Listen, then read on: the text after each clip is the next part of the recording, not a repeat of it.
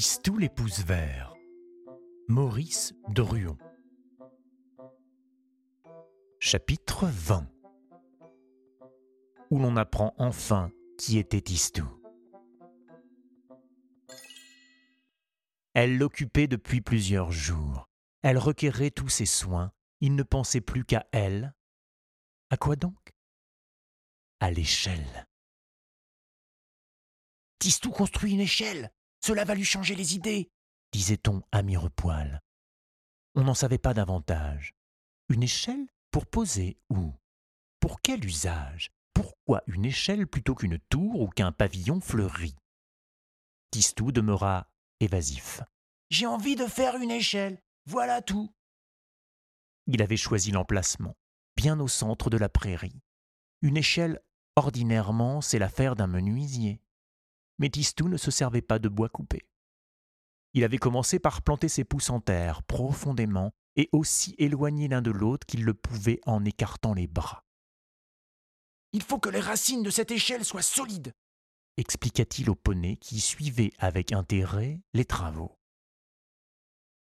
Deux arbres s'élevèrent, deux beaux arbres aux rameaux serrés, à la taille élancée.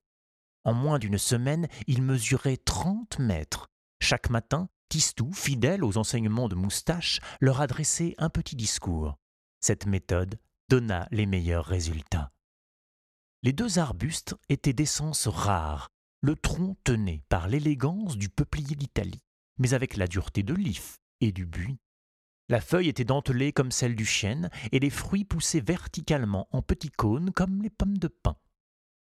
Mais lorsque les arbres eurent dépassé soixante mètres, les feuilles dentelées laissèrent la place à des aiguilles bleutées, puis apparurent des bourgeons feutrés qui firent dire à Carolus que les arbres étaient d'une espèce qu'on connaissait bien dans son pays et qu'on appelait le sorbier des oiseleurs.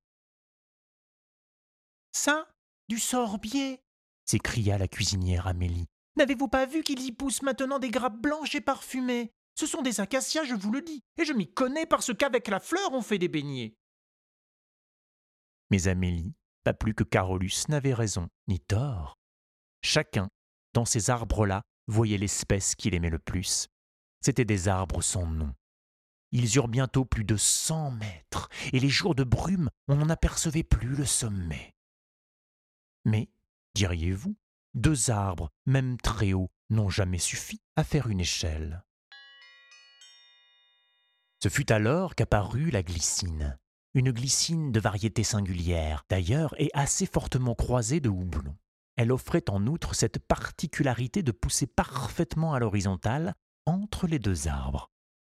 Elle prenait solidement appui sur l'un des troncs, s'élançait, attrapait l'autre tronc, s'enroulait trois fois autour, faisait un nœud avec sa propre tige, montait un peu plus haut, repartait en sens inverse.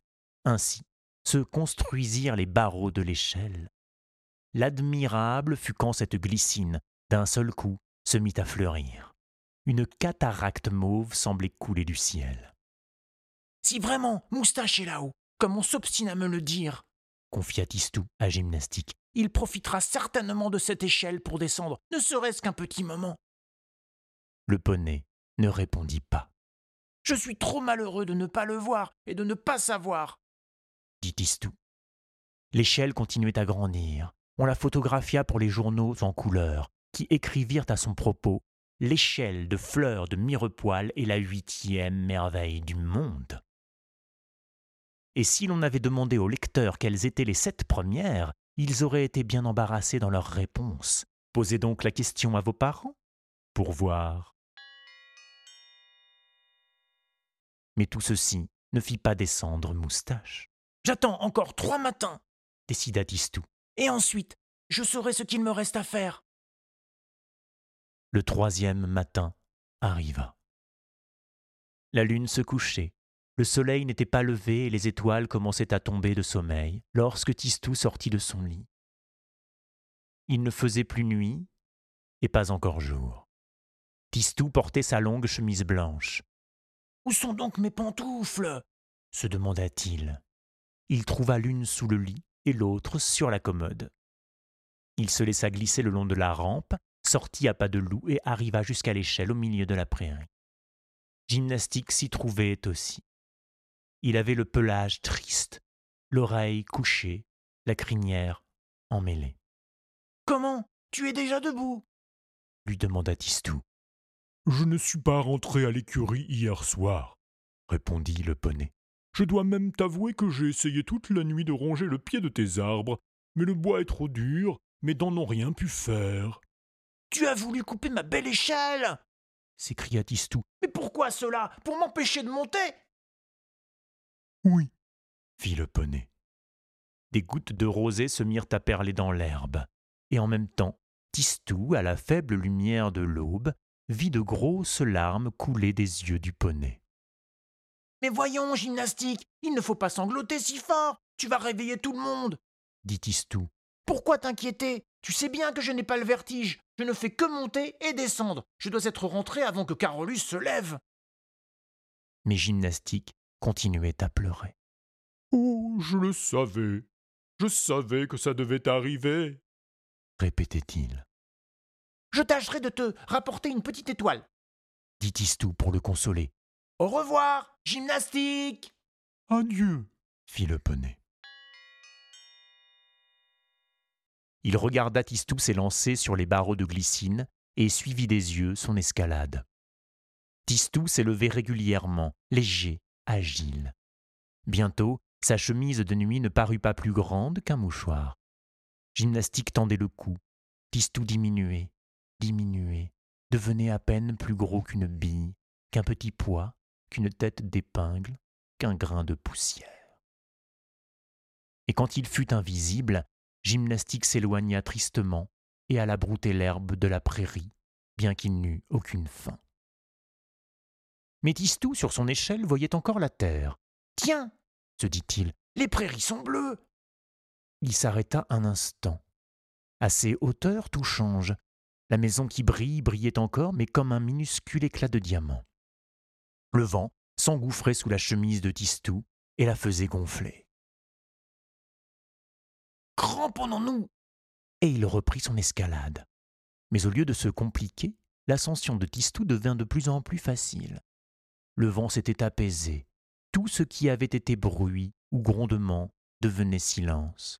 Le soleil étincelait comme un feu géant, mais sans brûler. La terre n'était plus qu'une ombre, n'était plus rien. Tistou ne sentit pas tout de suite qu'il n'y avait plus d'échelle. Il s'en aperçut seulement lorsqu'il constata qu'il avait perdu ses chères pantoufles et qu'il était pieds nus. Il n'y avait plus d'échelle et pourtant il continuait de monter, sans peine, sans fatigue. Une grande aile blanche le frôla. Comme c'est drôle pensa-t-il, une aile sans oiseau. Et soudain, il entra dans un énorme nuage, blanchâtre, mousseux, soyeux, où l'on ne voyait plus rien. Ce nuage rappelait à Tistou quelque chose. Mais oui, quelque chose d'aussi blanc, d'aussi doux. Ce nuage lui rappelait la moustache de moustache, en mille, en millions de fois plus grand. Tistou était en train d'avancer dans une moustache aussi vaste qu'une forêt. Il entendit alors une voix, une voix qui ressemblait à celle de moustache, mais tellement plus forte, plus grave, plus profonde, il entendit cette voix prononcer Ah. Te voilà, toi. Et il disparut à jamais dans ce monde invisible, dont même les gens qui écrivent des histoires ne savent rien. Mais Monsieur Père, Madame Mère, Monsieur Trounadis, Carolus, Amélie et tous ceux qui aimaient Tistou allaient s'inquiéter, s'affoler, se désespérer. Gymnastique se chargea de les rassurer en leur fournissant l'explication de tant de merveilles. Ce poney-là, je vous l'ai dit, en savait long. Donc, à peine Tistou hors de vue, Gymnastique s'était mis à manger l'herbe. Pourtant, il n'avait pas faim. Mais il broutait, broutait d'une curieuse manière, comme s'il cherchait à faire un dessin. Et à mesure qu'il avançait, à la place de l'herbe ôtée par ses dents, aussitôt poussaient des boutons d'or, bien drus et bien épais. Et quand il eut fini, il alla se reposer. Lorsque les habitants de la maison qui brille sortirent ce matin-là, en appelant Tistou de tous côtés, ils virent, au milieu de la prairie, deux petites pantoufles et cette phrase écrite en belles fleurs dorées. Tistou était un ange.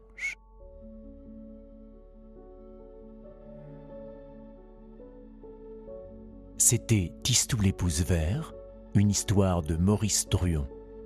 Lecture et habillage sonore Silver Chéret. Musique générique de fin Kay Angel, Mickness.